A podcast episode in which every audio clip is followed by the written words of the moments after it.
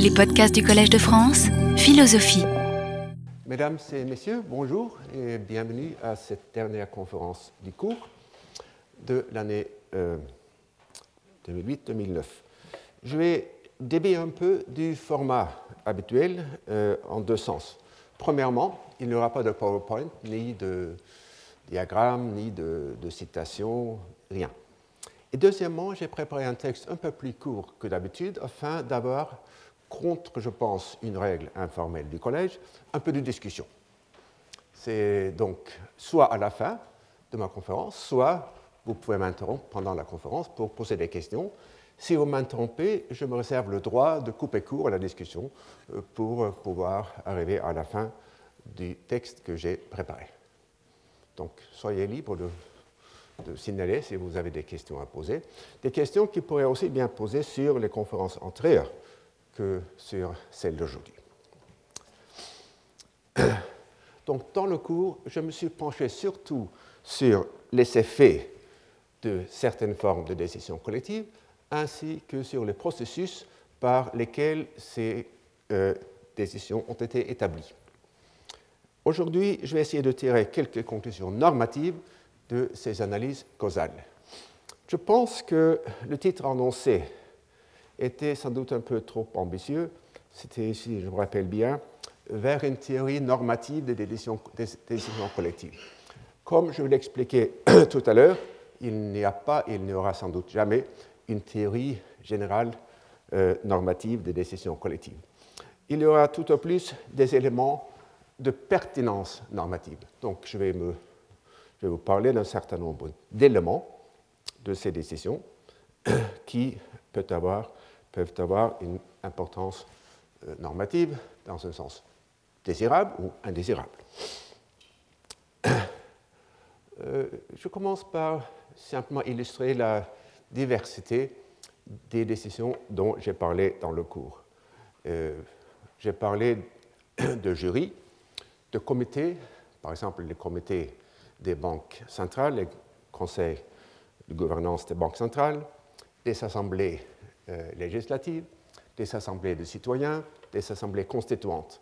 Il est évident que ces euh, contextes diffèrent en beaucoup euh, d'aspects, dont je vais vous citer trois. Ainsi, les jurys, les assemblées constituantes et les assemblées de citoyens ne se réunissent que pour une tâche précise. Et puis, les membres se rentre dans la foule, selon l'expression consacrée. Tandis que les assemblées législatives et les conseils des banques centrales ont une existence dans le temps qui permet une interaction euh, continue entre les membres. Puis, les jurés, ainsi que les membres d'un conseil de banque centrale ou d'une assemblée de citoyens, n'ont pas un intérêt matériel à ce que telle ou telle décision soit prise tandis que cet intérêt peut être important dans les assemblées législatives et peut-être un degré moindre dans les assemblées constituantes. Enfin, les membres du Conseil de la Banque euh, centrale, même s'ils n'ont pas un intérêt matériel à la décision, ont souvent un intérêt de réputation. Ils veulent se bâtir une réputation de professionnels compétents. Et cet intérêt risque d'induire le conformisme lorsqu'ils savent que leurs délibérations seront rendues publiques, même avec un délai de cinq ans, comme c'est le cas euh, aux États-Unis. Ce sont là trois dimensions seulement interaction répétée, intérêt matériel, intérêt de réputation, selon lesquels les décisions collectives sont susceptibles de varier. Et j'ai cité beaucoup d'autres dans le cours, j'en parlerai sans doute ou certainement d'autres aujourd'hui.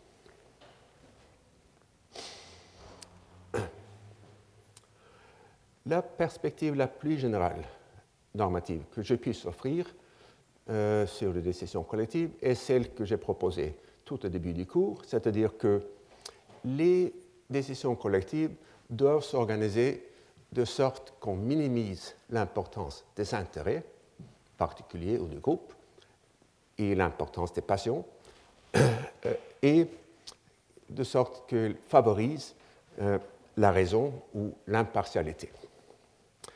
Et je reviendrai sur une qualification, importante qu'il convient de faire à ce propos, une raison importante pour laisser quand même un peu de place à la passion, mais en gros, cette proposition générale me semble défendable. Cela dit, la volonté d'adopter un point de vue impartial n'est pas suffisante. Il faut aussi qu'on soit capable de le faire. Et cette capacité ou compétence peut se décomposer en deux éléments. D'une part, il y a ce que Condorcet appela les lumières naturelles, c'est-à-dire l'intelligence, définie comme la capacité à tirer les conclusions appropriées de l'information dont on dispose. D'autre part, il y a précisément la quantité d'informations dont on dispose. Même l'acteur le plus intelligent est impuissant sans information. Je vais donc supposer que l'intelligence est une variable exogène, un élément donné, tandis que l'information, du moins en partie, est une variable endogène sous le contrôle de l'acteur.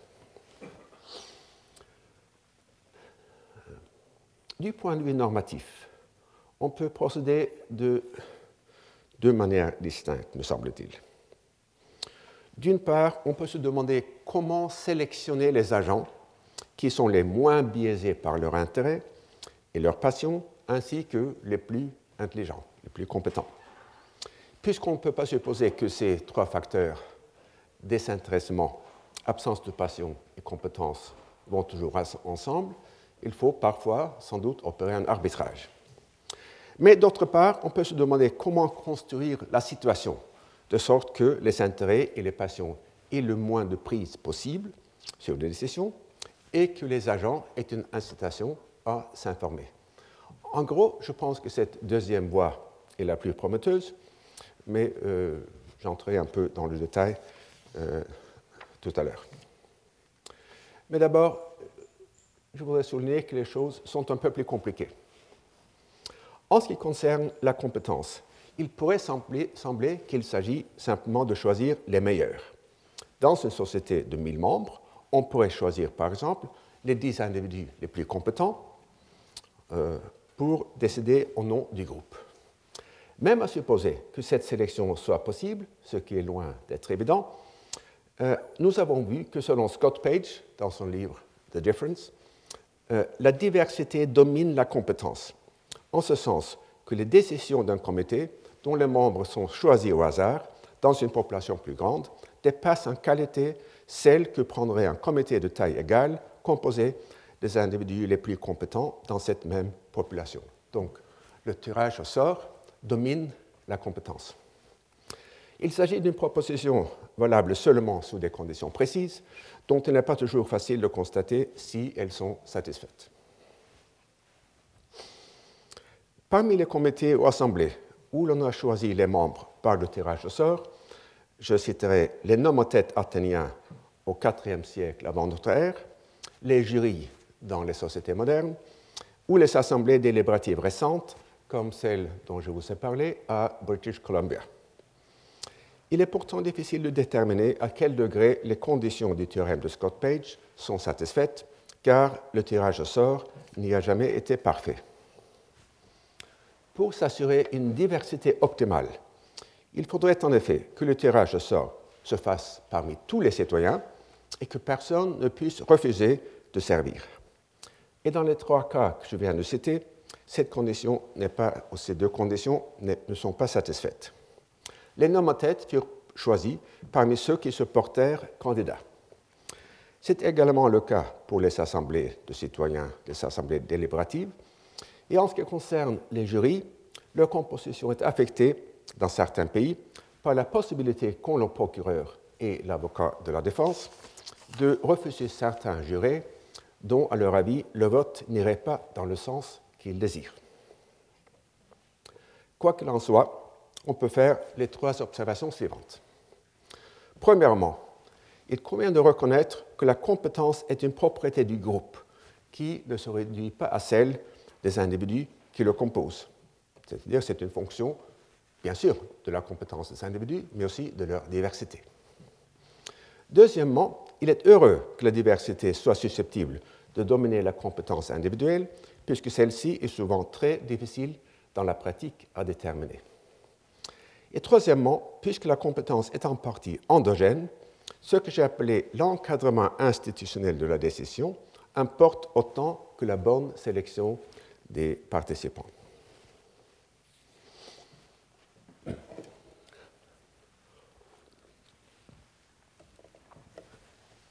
Euh, je vous rappelle d'abord le cadre général de ce cours qui, dans l'intention du moins, était divisé en trois parties portant sur l'argumentation, sur le débat et sur, euh, sur le vote et sur les négociations. Comme vous le savez, je ne suis pas arrivé jusqu'à la négociation et du point de vue qui m'occupe aujourd'hui, ce n'est pas nécessairement un problème. Euh, car on peut se demander si, du point de vue normatif, les négociations sont jamais un mode désirable de la prise de décision collective, étant donné que l'issue dépend des rapports de force des parties et non pas sur l'usage de la raison. On pourrait sans doute essayer de déterminer les formes équitables de la négociation en essayant de distinguer par exemple les menaces légitimes des menaces illégitimes, mais à mon avis, une telle tentative serait vouée à l'échec. Donc, je ne parlerai pas aujourd'hui de la, des négociations. Entre parenthèses, dans les négociations, on constate souvent l'usage d'arguments normatifs qui viennent en su euh, des rapports de force. Euh, mais euh, les négociations en tant que forme élémentaire de la prise de décision collective ne comportent pas intrinsèquement ces arguments normatifs. Donc, je vais me limiter au débat et au vote. Ces deux éléments sont intimement liés les uns aux autres. Sans doute, il peut y avoir vote sans débat et débat sans vote. Mais du point de vue normatif, le vote et le débat s'impliquent mutuellement. Un vote sans aucun échange préalable risque d'être mal informé. De même, si les débatteurs ne sont pas aussi les décideurs, le débat risque de tourner à vide. Ainsi, quand la participation des employés à la direction de l'entreprise prend une forme purement consultative, elle ne les incite pas à prendre la tâche avec le sérieux requis. Et je vous ai déjà cité assez longuement les observations ironiques de Tocqueville sur le faux semblant de codétermination dans l'Ancien Régime. Et aujourd'hui, on peut se demander si les sondages délibératifs, qui ne sont imbriqués dans aucun processus de décision, sont capables de focaliser suffisamment l'attention des participants. Le débat précède le vote et cherche à l'influencer tout en se faisant à l'ombre du vote. C'est-à-dire les les débatteurs sont constamment conscients du fait que plus tard ils vont voter. Il est donc quelque peu artificiel de les traiter séparément, mais comme souvent dans l'analyse, euh, il faut opérer des distinctions artificielles, tout en soulignant de temps en temps les liens réciproques entre les deux parties du processus. Et en ce qui concerne le débat, je commence par la question du nombre optimal de participants. Parmi les arguments en faveur d'un nombre relativement petit, on peut citer le problème de la production sous-optimale d'informations dans une grande assemblée. Euh, problème euh, qui, la première fois, a été euh, noté par Bentham, qui d'ailleurs est l'un des auteurs dont je me suis le plus inspiré le long de ce cours. Ses travaux sur les assemblées délibérantes, je pense que c'est le titre français, restent fondamentaux. Donc ce problème de la production sous-optimale d'informations se pose surtout lorsque les participants partagent leur temps entre la participation à la décision collective et la recherche d'une fin personnelle, que ce soit leur réélection ou simplement des activités de la vie privée. Chaque heure qu'un participant consacre à sa vie personnelle lui profite à 100%, tandis que le profit d'une heure dévouée à la collecte d'informations facilite aussi la tâche des autres membres de l'Assemblée ou du comité. Le problème serait moins aigu si les membres étaient animés d'un souci du bien public qui l'emportait sur leurs intérêts privés. Or, de manière générale, compter sur le désintéressement est une stratégie fragile et risquée. Et il vaut toujours mieux, si possible, chercher des, des solutions institutionnelles. Et je vous répète la phrase que j'ai citée de David Hume, c'est une maxime politique juste qu'on doit tenir tout homme pour un fripon, un knave, et ne lui supposer d'autres motifs à ses actions que son intérêt privé, même s'il apparaît étrange qu'une maxime serait vraie en politique, qui est fausse en fait. Donc il faut faire l'économie de la vertu. Et dans le cas qui nous concerne, on peut suggérer trois options pour résoudre le problème de la production sous-optimale d'informations. Ou bien on peut réduire le nombre de membres de manière à limiter la portée du problème du passager libre informationnel. Ou bien on peut enfermer les membres de manière à éliminer, pendant la durée des délibérations, leurs occasions de poursuivre leurs intérêts privés. C'est un peu ce qu'on fait avec les jurys. Enfin, le comité ou l'assemblée peut créer un organe dont la seule tâche est d'examiner les effets probables de telle ou telle décision envisagée. Donc les deux premières solutions se combinent dans le jury et à un degré moindre à la Convention fédérale de Philadelphie. La dernière solution fut adoptée par le Congrès américain en 1995 afin de pallier à la négligence de l'Assemblée de vérifier l'impact des projets de loi fédérales sur les instances non fédérales. Une autre considération en faveur d'un petit, petit, nombre de décideurs s'ensuit de trois faits élémentaires. Le temps constitue une ressource rare, on ne peut pas délibérer indéfiniment, et certains membres tendent à demander la parole plus souvent que d'autres. Afin de pouvoir profiter de la diversité des membres, il faut s'assurer que tous aient une chance d'être entendus. À la constituante de 1789, les débats furent dominés par 80 députés sur 1200. Et dans mais dans un petit comité comme un jury, la probabilité que chaque membre exprime son opinion est plus grande. Et on peut même exiger que chacun justifie son vote. Mais pour que cette exigence produise l'effet désiré, il faudrait sans doute que le vote soit public. En même temps, la recherche sur la diversité n'est pas compatible avec un très petit nombre de participants, surtout si ceux-ci sont choisis par le tirage au sort.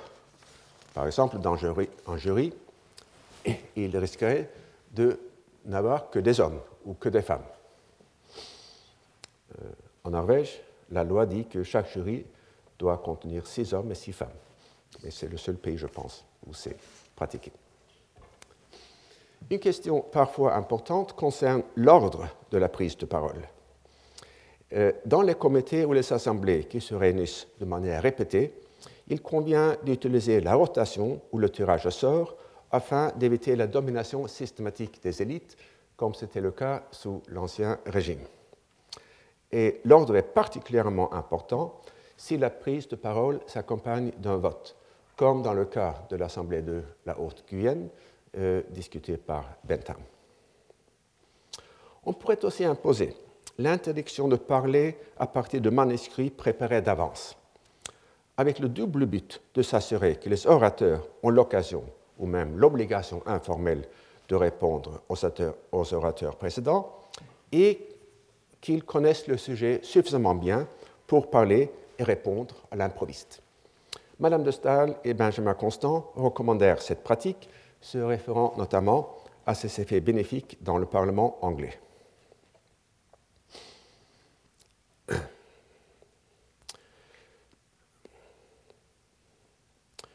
Euh, je passe maintenant à la question très importante et complexe de la publicité. On insiste depuis longtemps sur la nécessité d'imposer la publicité des débats lorsque le sujet débattu est susceptible d'engager les intérêts privés des membres du comité ou de l'Assemblée. Selon Bentham, la publicité est le meilleur antiseptique, selon une, phrase plus fréquemment citée du juge américain Brandeis, euh, la publicité est le meilleur désinfectant. L'idée est la même. Mais la publicité des débats n'élimine pas les motivations des intéressés, seulement leur expression publique. Lorsqu'il s'agit de décider en commun comment promouvoir le bien commun, l'intérêt général, il est impossible d'affirmer nous devons faire X plutôt que Y parce que X correspond mieux à mon intérêt particulier. On peut le dire, bien sûr, mais l'impact serait plutôt négatif. Euh, J'ai signalé, je pense, dans un cours antérieur, une seule exception. Quand tous les autres sont indifférents entre X et Y, dire que euh, je préfère X peut être un argument, non simplement, euh, acceptable pour les autres. Donc, on ne peut pas dire en général, il faut choisir X puisque c'est la solution que je préfère. Il faut dire quelque chose comme nous devons faire X puisque X va favoriser les plus démunis, ou puisque X va profiter aux générations futures, ou puisque X produit une somme du bien-être plus grande, ou puisque X va minimiser la somme totale de violations de droits individuels, ou puisque X va produire une distribution des biens plus égale, et ainsi de suite. Or, c'est ainsi de suite, la pluralité presque infinie de telles justifications d'apparence impartiale implique qu'il est presque toujours possible d'en trouver une qui coïncide avec l'intérêt de l'agent. Ainsi, il semblerait que l'effet de la publicité de débat soit simplement de forcer les motivations intéressées à emprunter le langage du désintéressement sans que rien ne change sur le fond. Et le problème est d'autant plus aigu qu'à la multiplicité des justifications normatives s'ajoute celle des scénarios causaux plausibles, dont un orateur peut se servir pour démontrer la convergence de son intérêt particulier et de l'intérêt général. Ainsi, l'aide au tiers-monde ne profite pas vraiment à celui-ci, car il réduit, les incitations au travail et à l'épargne. Inversement, la réduction des impôts sur les fortunes profite à tous par le mécanisme de l'arrosage, trickle-down effect, et ainsi de suite. Heureusement, ces deux degrés de liberté, l'un normatif, l'autre causal, dont le choix du raisonnement justificatif, ont leur contrepartie dans deux contraintes qui pèsent sur l'orateur. D'abord, il y a ce qu'on peut appeler une contrainte de cohérence. Une fois que l'agent a adopté un certain principe normatif ou une certaine théorie causale, il ne peut pas les abandonner quand bien même ils ne lui permettent plus de satisfaire ses désirs. Ainsi, dans les années 30, un syndicat suédois avait fait adopter un, principe d'égalité des salaires dans les différentes branches de l'industrie parce que le rapport purement stratégique des forces lui était à ce moment défavorable. Quand 30 ans plus tard, ce rapport avait évolué en sa faveur, il restait prisonnier de sa rhétorique égalitaire et devait accepter un profil de salaire plus égalitaire que celui qu'il aurait pu négocier sans se passer encombrant.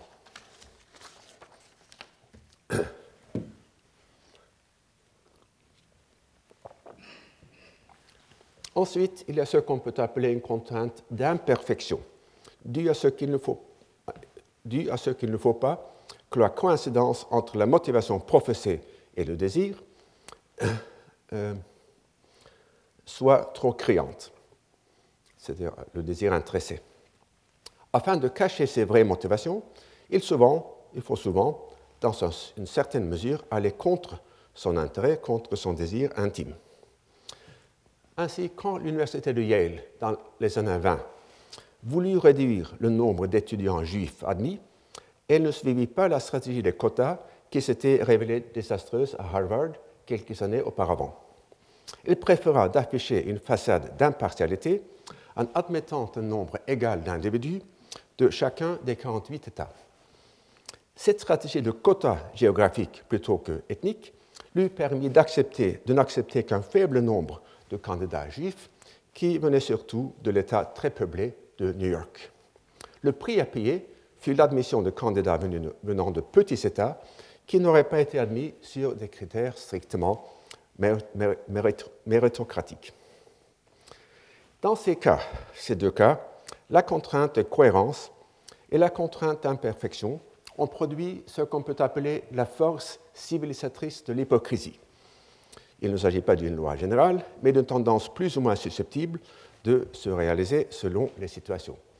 Et bien sûr, comme je vous en parlerai tout à l'heure, l'hypocrisie n'est pas toujours un phénomène désirable. Si une assemblée qui délibère normalement en public décide d'adopter le huis clos pour une question donnée, on peut se demander si cette décision, ainsi que la question débattue ou à débattre, doivent-elles être rendues publiques. Il faut croire que le plus souvent, les raisons qui justifient le huis clos justifient également le secret autour de la décision de l'établir. Et je vous, je vous ai cité, je pense, un épisode, de l'histoire parlementaire française au XIXe siècle où euh, on a refusé de publier la liste de ceux qui demandaient le scrutin secret euh, en affirmant que la publication de cette liste serait une violation du scrutin secret. Même si la publicité peut, peut être désirable pour limiter le rôle des intérêts dans les débats, ou du moins l'expression de ces intérêts, euh, il faut supposer bien sûr que le vote soit également public, non seulement le débat. La publicité tend souvent à stimuler les passions, dont surtout l'amour propre.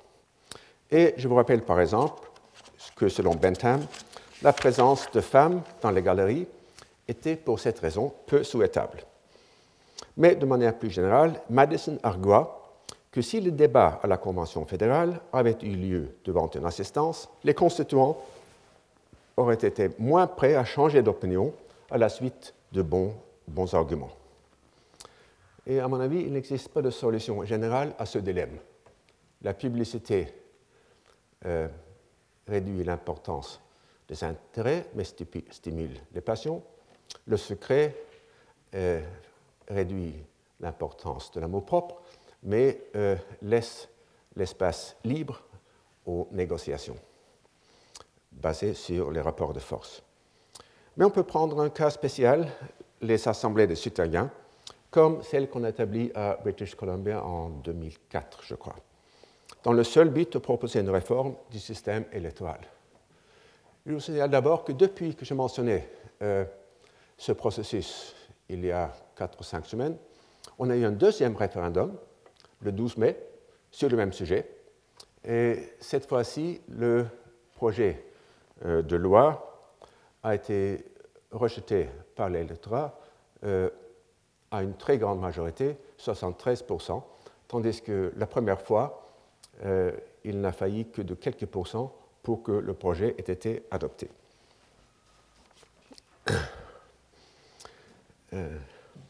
donc, il s'agissait.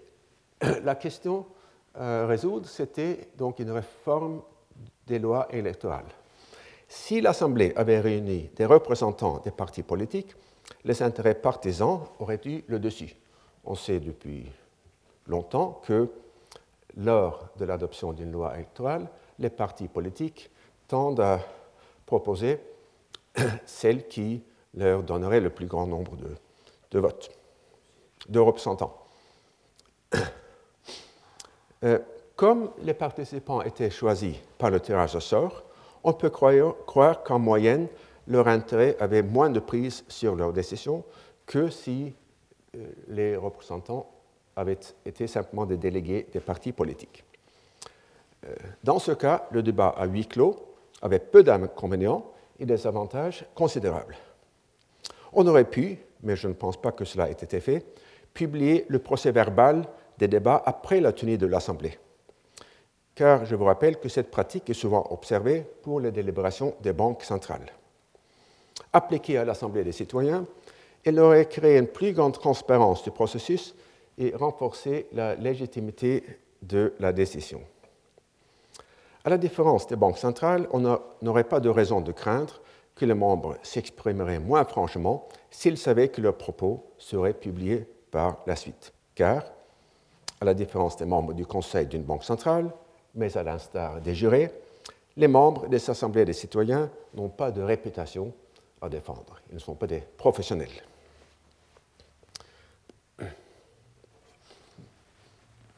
Il y a une question, je n'ai pas préparé un texte là-dessus, mais que je me, posais en, en, le rédigeant.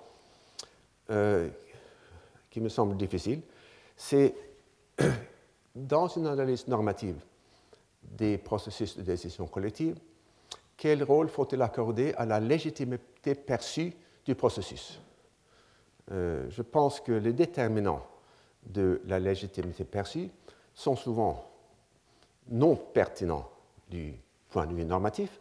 Néanmoins, si l'on veut que les décisions soient respectées, il faut qu'elle ait l'apparence de légitimité, même si, comme je viens de le dire, les déterminants de cette apparence sont parfois assez arbitraires et reposent sur des euh, critères psychologiques plutôt que proprement euh, normatifs. D'ailleurs, il y a certains auditeurs qui sont arrivés euh, un peu en retard. Je les signale, je signale à leur attention que aujourd'hui, j'ai préparé un texte un peu plus court que d'habitude pour qu'on ait, contre les normes informelles du collège, la possibilité d'un peu de discussion. Donc, si vous voulez lever la main pour me poser une question, faire une objection, euh, faites-le. Ou bien on peut avoir un peu de discussion après la conférence euh, préparée.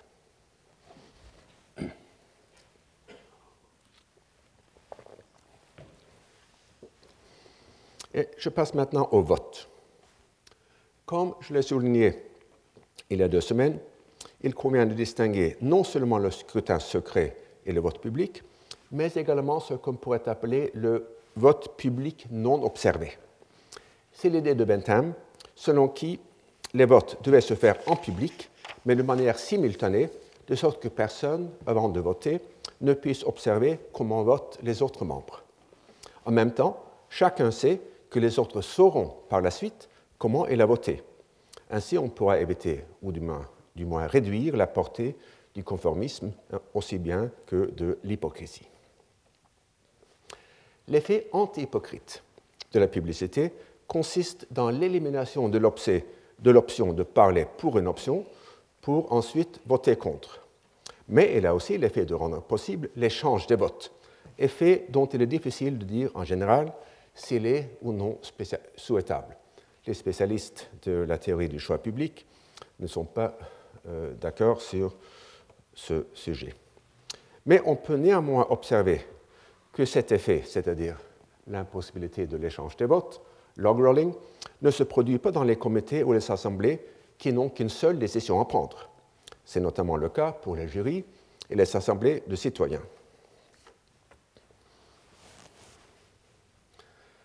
L'effet anti-hypocrite de la publicité est évidemment très différent de la force civilisatrice de l'hypocrisie produite, elle aussi, par la publicité. Le premier effet de l'opprobre associé à parler pour et voter, contre une, proposition donnée. Un orateur qui, dans le débat, défendrait des impôts élevés sur les riches et voterait ensuite pour une baisse des mêmes impôts risquerait la non-réélection ainsi que le mépris de ses pairs. Or, comme je l'ai fait observer tout à l'heure, il pourrait aussi défendre une réduction des impôts en faisant valoir que c'est dans l'intérêt même des moins riches de ne pas tuer la poule aux œufs d'or. Il serait pourtant retenu, du moins dans certains cas, par la duplicité trop voyante de ce raisonnement. Ainsi, il aurait intérêt à déguiser son intérêt en proposant, par exemple, un mode d'impôt qui allégerait la situation de certaines catégories fortunées, mais pas celle de toutes, et pas seulement celle des fortunés. Tant que l'effet net va dans le sens désiré, les exceptions, dans les deux sens, constitue le prix à payer et euh, incarne donc la force civilisatrice de l'hypocrisie. J'ai parlé aussi tout à l'heure du conformisme. Euh, il est très important dans toutes les décisions collectives d'éviter cette tendance à penser, à parler et à voter comme les autres. Le vote majoritaire euh, par exemple, risque de ne pas produire les effets désirables affirmés dans le théorème du jury de Condorcet si les opinions ou les votes se sont formés par conformisme. En ce qui concerne le conformisme du vote induit par l'observation du vote autrui, on peut s'en prévenir par le vote public et non observé, proposé par Bentham. il est plus difficile de réduire, par des moyens institutionnels du moins, le risque du conformisme des opinions. Par conformisme, j'entends ici l'adoption sincère, donc sans hypocrisie, d'une opinion pour des raisons non cognitives, que ce soit par déférence à l'autorité d'un autre membre ou par la crainte de se trouver dans une situation minoritaire inconfortable. Il convient de distinguer le conformisme de la tendance tout à fait rationnelle, de prêter une attention particulière aux opinions d'autres membres avec plus d'expérience? Or, puisque autorité et expérience vont souvent ensemble, il peut être difficile de démêler le rôle respectif dans la formation des opinions. Et j'ajoute que même quand on ne fait attention aux opinions d'autrui que pour leur valeur cognitive, on peut tomber en erreur par le phénomène de cascade informationnelle ou cascade argumentative, dont je vous ai parlé au début du cours. Et je vous ai aussi expliqué que dans une certaine mesure, on peut s'en prévenir en s'appuyant non seulement sur les conclusions auxquelles sont arrivés les autres, mais également sur les prémices qui en constituent la base.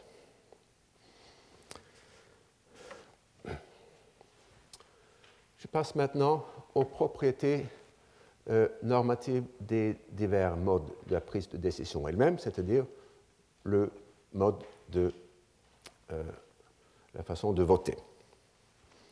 Et je commence euh, par l'adoption de décisions collectives à l'unanimité. Dans une assemblée législative, la demande de l'unanimité donnerait normalement un privilège injustifiable au statu quo.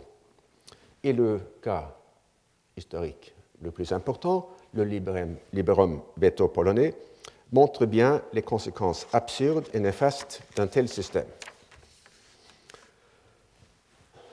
Dans les États généraux en France, avant 1789, euh, la demande du vote unanime des trois ordres pour toute décision contraignante servait une fonction, ou plutôt deux fonctions différentes. Je parle ici de la demande d'unanimité et non pas de sa réalisation, car l'Ancien Régime n'avait pas vraiment de constitution. Dans certains cas, l'appel à l'unanimité fut simplement opportuniste. La maxime deux ordres ne peuvent pas lier un tiers fut toujours utilisée par l'ordre qui craignait d'être lié. Mais dans d'autres cas, la maxime exprimant l'intérêt commun des trois ordres. On a plusieurs fois essayé, notamment aux États de 1576 et 1614, d'essayer d'établir le principe selon lequel le roi ne saurait refuser le vœu unanime des trois ordres. Et si cet effort avait été couronné de succès, la France aurait connu une monarchie constitutionnelle, un Ständestaat, comparable à celle des États de l'Europe du Nord. Elle aurait été différente de la diète polonaise en ce que l'unanimité aurait été requise aurait été requise uniquement entre les ordres, tandis que les décisions internes de chaque ordre auraient été prises à la majorité. Mais la noblesse française était trop orgueilleuse et la bourgeoisie française trop méfiante pour que cette réforme fût possible. Dans les jurys, surtout criminels, qui votent à l'unanimité, le raisonnement qui justifie cette pratique semble être le suivant. Pour que l'accusé soit trouvé coupable, il faut que sa culpabilité soit démontrée au-delà de tout doute raisonnable, beyond all reasonable doubt. Or, si parmi douze jurés, deux sont d'accord pour penser que l'accusé est innocent, cela prouve ipso facto l'existence d'un doute raisonnable.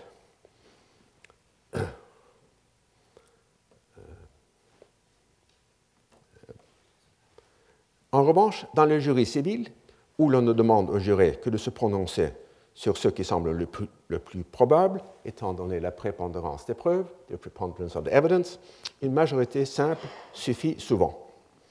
Il convient pourtant d'ajouter que dans certaines cours américaines, on ne demande que la majorité d'11 membres sur 12. Selon une expression intraduisible, il ne faut pas qu'un seul rogue juror, un juré peu consciencieux ou de tempérament instable, puisse influer sur la décision. Ainsi, l'on doit, mettre en balance le risque de la condamnation d'un innocent et le risque d'un juré irrationnel qui ferait acquitter un coupable peut être dangereux.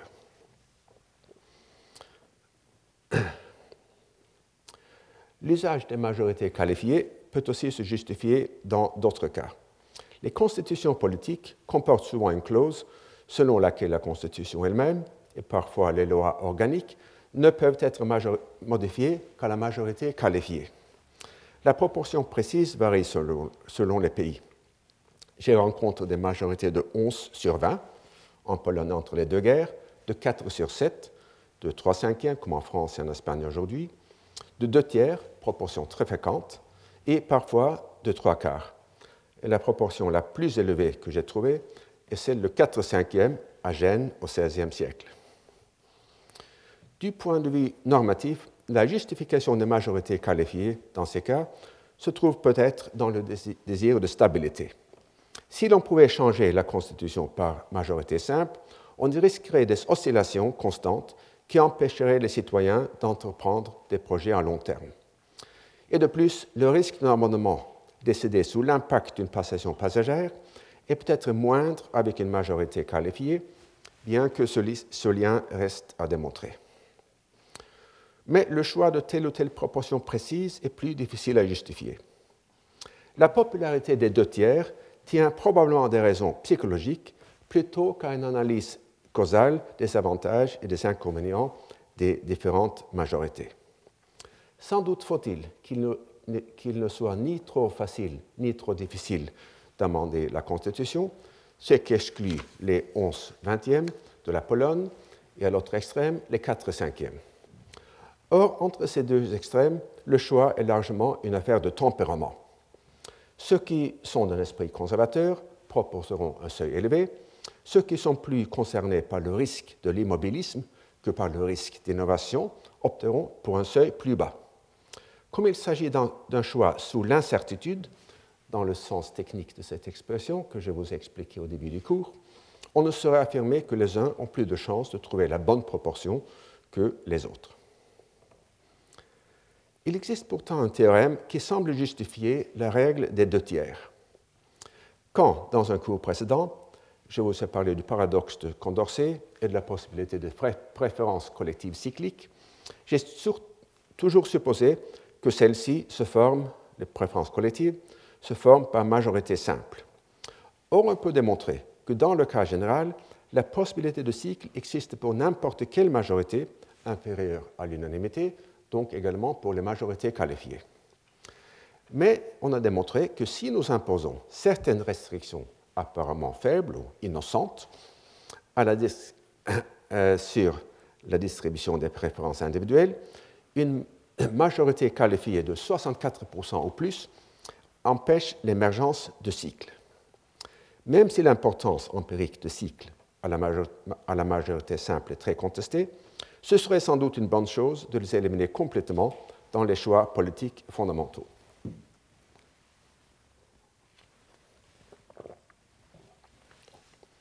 On observe, je pense que je vais sauter une petite partie là, pour avoir un peu de temps pour la discussion. S'il n'y a pas, si personne ne veut prendre la parole pour la discussion, je peux toujours revenir sur le texte.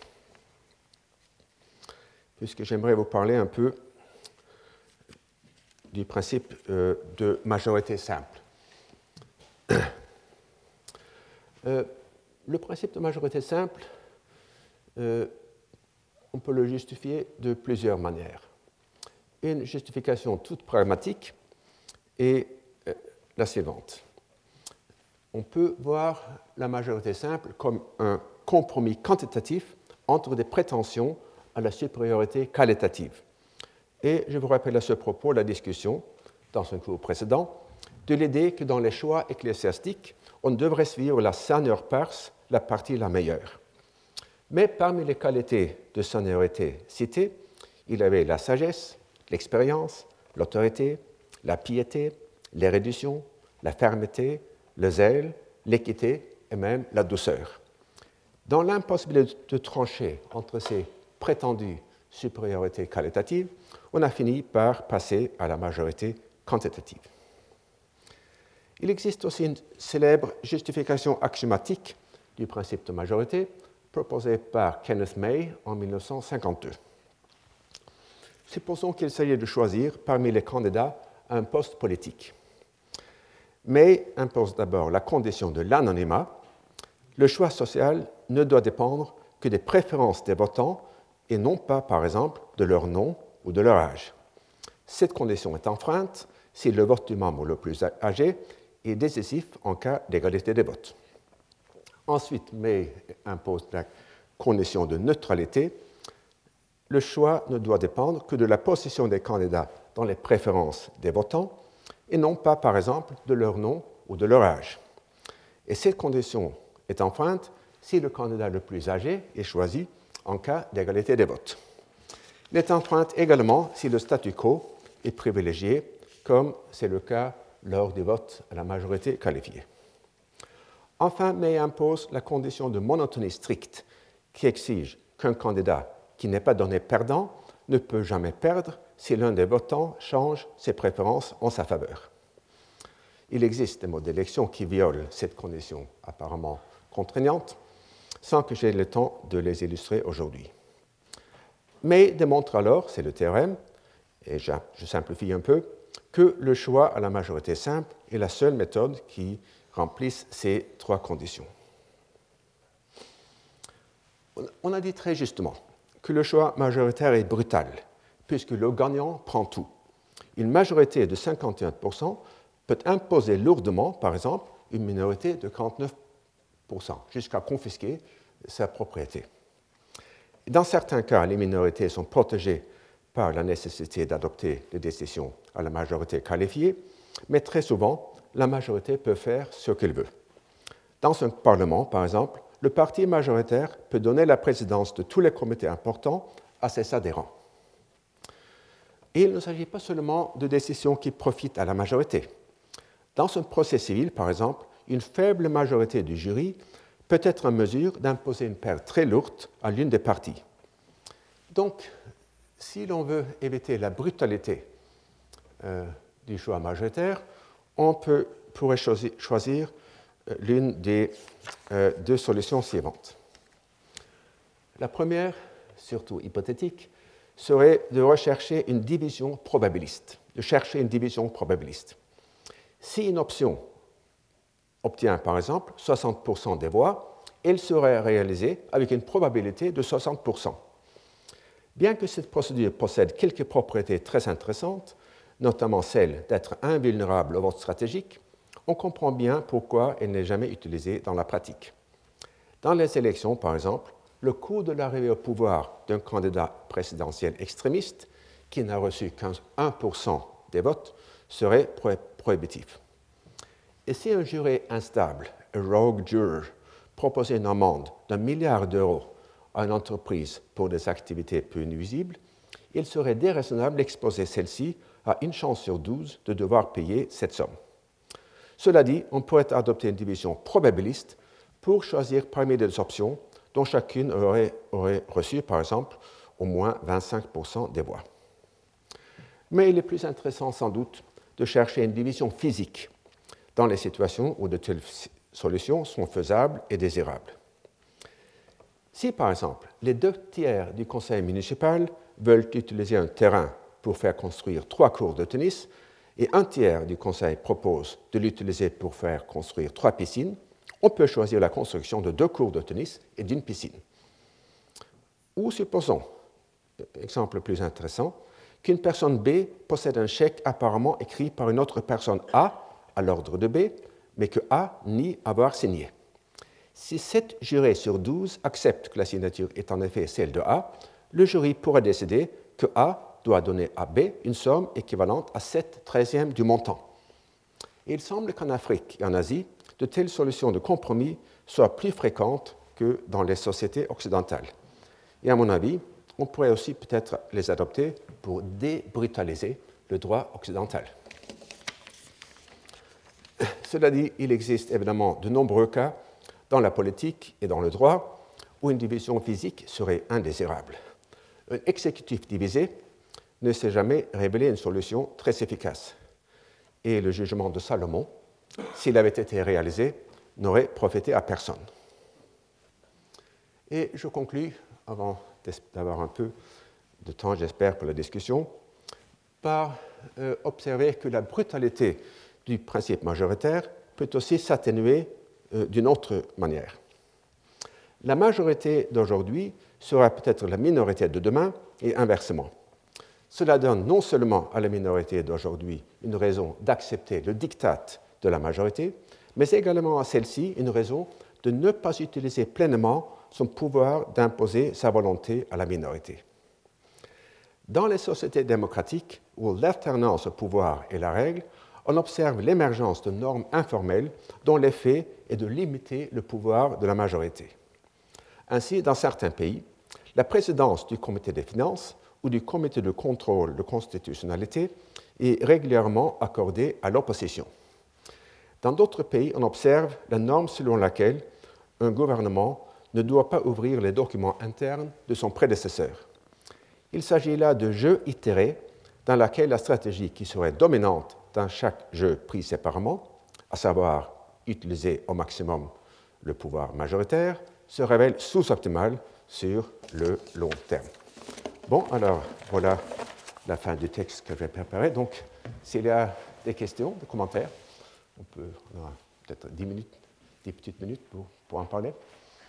Oui En ce qui concerne la règle de l'unanimité, Oui n'aboutit pas la plupart du, n'aboutit pas la plupart du temps à une non-prise de une non-prise de décision.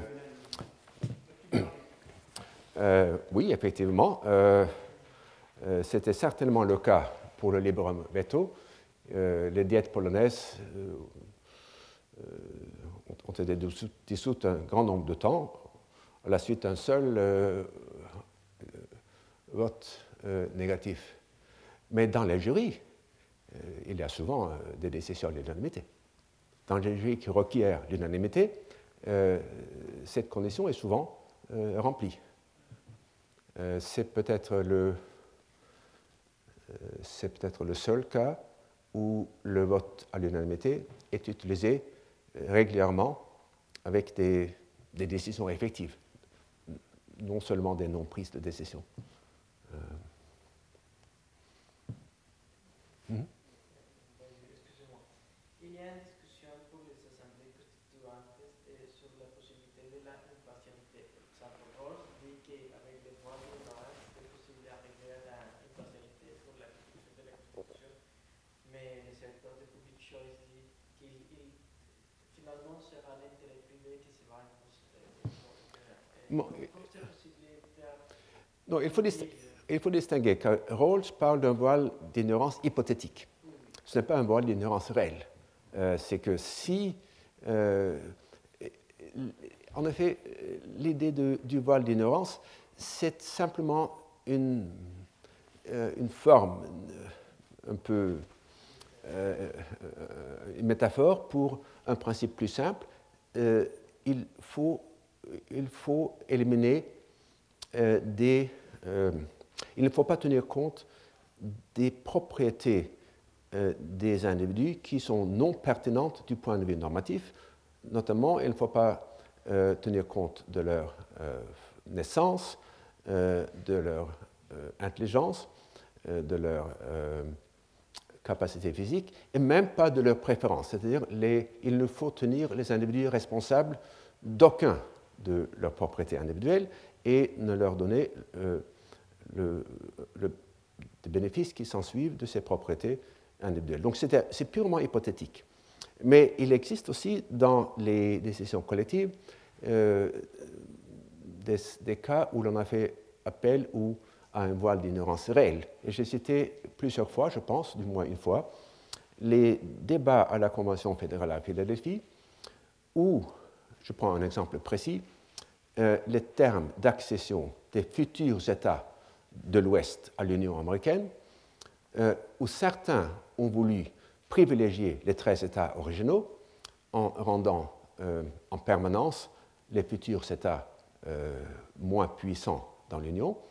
Et on les a répondu, premièrement, c'est inéquitable, intrinsèquement inéquitable, et deuxièmement, qui sait si ces descendants seront citoyens de tel ou tel État? Donc l'intérêt à long terme des familles est capable de simuler ou d'imiter le désintéressement. Et je ne sais pas pour quelle raison, mais finalement, la Convention a décidé de ne pas privilégier les 13 États fondateurs. Oui. Euh, je voudrais parler des, des jurys du concours d'architecture. Quand on regarde tous les, tous les grands projets, les grands projets précédents, jamais on est arrivé à quelque chose de juste, de rationnel. Je veux dire, c'est autant en politique, encore majorité ou minorité, comme vous disiez, ça peut, être, il peut y avoir compensation. J'ai cité deux, trois ou trois ou quatre exemples. Euh, si on prend euh, par exemple le Beaubourg, au sein du jury, il y avait je ne sais plus quel. euh, C'était ingénieur métier, donc il fallait faire du fer. Deuxième, un autre projet, par exemple, c'est Turnouer qui nous racontait ça, l'architecte, pour le projet de Mitterrand pour, pour les, comment pour la grande bibliothèque. Mhm. Alors, il y a un jury, et puis après, Mitterrand se réserve de choisir parmi les cinq premiers. Et dans les cinq premiers, il n'y avait pas celui qui souhaitait. Et il savait que le sien était septième. Donc il dit non, il m'en faut sept. Donc on retourne. Donc on a une espèce de faux jury. On se court avec un jury, mais on, Bien sûr. ça marche. Autre exemple, qui paraît plus honnête, celui de Lanoué, pour le nouveau projet des Halles. Alors il fait, vous avez vu, vous êtes allé au Halles, puis chacun met son papier, etc. Mais le résultat, quand vous faites, euh, euh, a fait appel au public, parce que les gens ne savent pas juger les projets, parce qu'il n'y a pas de culture d'architecture, parce qu'il n'y a pas ceci, c'est toujours le plus mauvais, le plus étal qui est, qui est- qui est choisi. Voilà. Alors la grande question, c'est qu'en 2009, on a, j'ai pas encore vu, si vous aimez mieux, quelque chose de démocratique, quelque chose de sensé, quelque chose de rationnel, quelque chose qui fait appel à toutes les valeurs dont vous l'heure. Qu'en pensez-vous, cher Euh, bon, il est. Bon, structure. alors très souvent, euh, on choisit une procédure particulière en fonction du résultat anticipé. Voilà. Euh, donc parfois, ça ne marche pas. Euh, L'exemple que j'ai utilisé dans le cours, c'était les élections al- algériennes de 1991, où, contre toutes euh, les anticipations du régime, euh, les islamistes non seulement allaient gagner une majorité, mais même une majorité suffisamment forte pour amender la Constitution, dans un sens. euh, le- donc, donc le, régime a cassé les élections. Donc, je pense que c'est le cas de Mitterrand que vous citez. Et est intéressant, il illumine ou renforce mon impression du caractère de Mitterrand, Euh, mais ce n'est pas pertinent. Mais aussi, euh, euh, il, suggère cette possibilité de mani- manipuler les processus de décision afin d'arriver à un résultat escompté, tout en aussi espérant bénéficier de la légitimité du processus. Donc on, obtient, on est censé obten- obtenir les deux, le résultat euh, désiré euh, et une procédure apparemment désintéressée. Et quand, euh, quand on a mal calculé, bon, ou bien on accepte le résultat, ou bien on, sacrifie la légitimité. Dans le cas de Delanoë, c'est un cas que j'ignore. Est-ce que ces bulletins de vote, entre guillemets, avaient force contraignante sur la décision, ou simplement force consultative? Je pense que c'est force consultative. Oui, je pense aussi. hein. Parce qu'après, c'est quand même le jury du conseil municipal. Ouais. Il en tenait compte un peu. Euh, cela dit, l'idée d'une procédure à deux étapes, par exemple un jury qui choisisse euh, cinq projets parmi sans doute des centaines, et puis le président de la République qui choisit parmi les cinq, ce n'est pas forcément inacceptable. C'est euh, c'est- euh, un cas de figure, je pense, assez, assez fréquent. Euh, je ne sais pas si sur le champ, je peux... je- Est-ce que la marque, peut, la marque ou le nom de quelqu'un peut influencer aussi? Il y a une, une marque. oui. euh, Dans quel sens Bah, si c'est Hermès, Van Cleef, Boucheron et- ou Dupont. On connaît, Dupont. Ah, mais les- les- des, des projets. Ouais, c'est ça. Donc, non, dans ce cas, il faudrait absolument insister sur l'anonymat des, des projets. Et je vous cite un exemple amusant, là, pour l'audition des musiciens d'orchestre que j'ai utilisé dans le, dans le cours, à partir des années 80, je pense. Cette audition se fait toujours derrière un écran, de sorte que les candidats femmes ne soient pas euh, défavorisés. Donc, évidemment, il faudrait que le projet d'architecture soit aussi anonymisé. Mais vous savez, il y a toujours mille petites manières de signaler qui on est s'est produit dans les nouvelles, ça. Ils ont mis l'anonymat pour les concours de maisons de ville ou d'immeubles de ville à Mhm. Mais comme vous dites, on reconnaît quand même la patte de tel ou tel architecte. Oui, puisque puisqu'on peut introduire ça de, non seulement de manière non intentionnelle et révélatrice, mais de manière tout à fait délibérée. Bon, puisqu'il est temps, je vous remercie tous d'être venus. donc, euh, à l'année prochaine peut-être.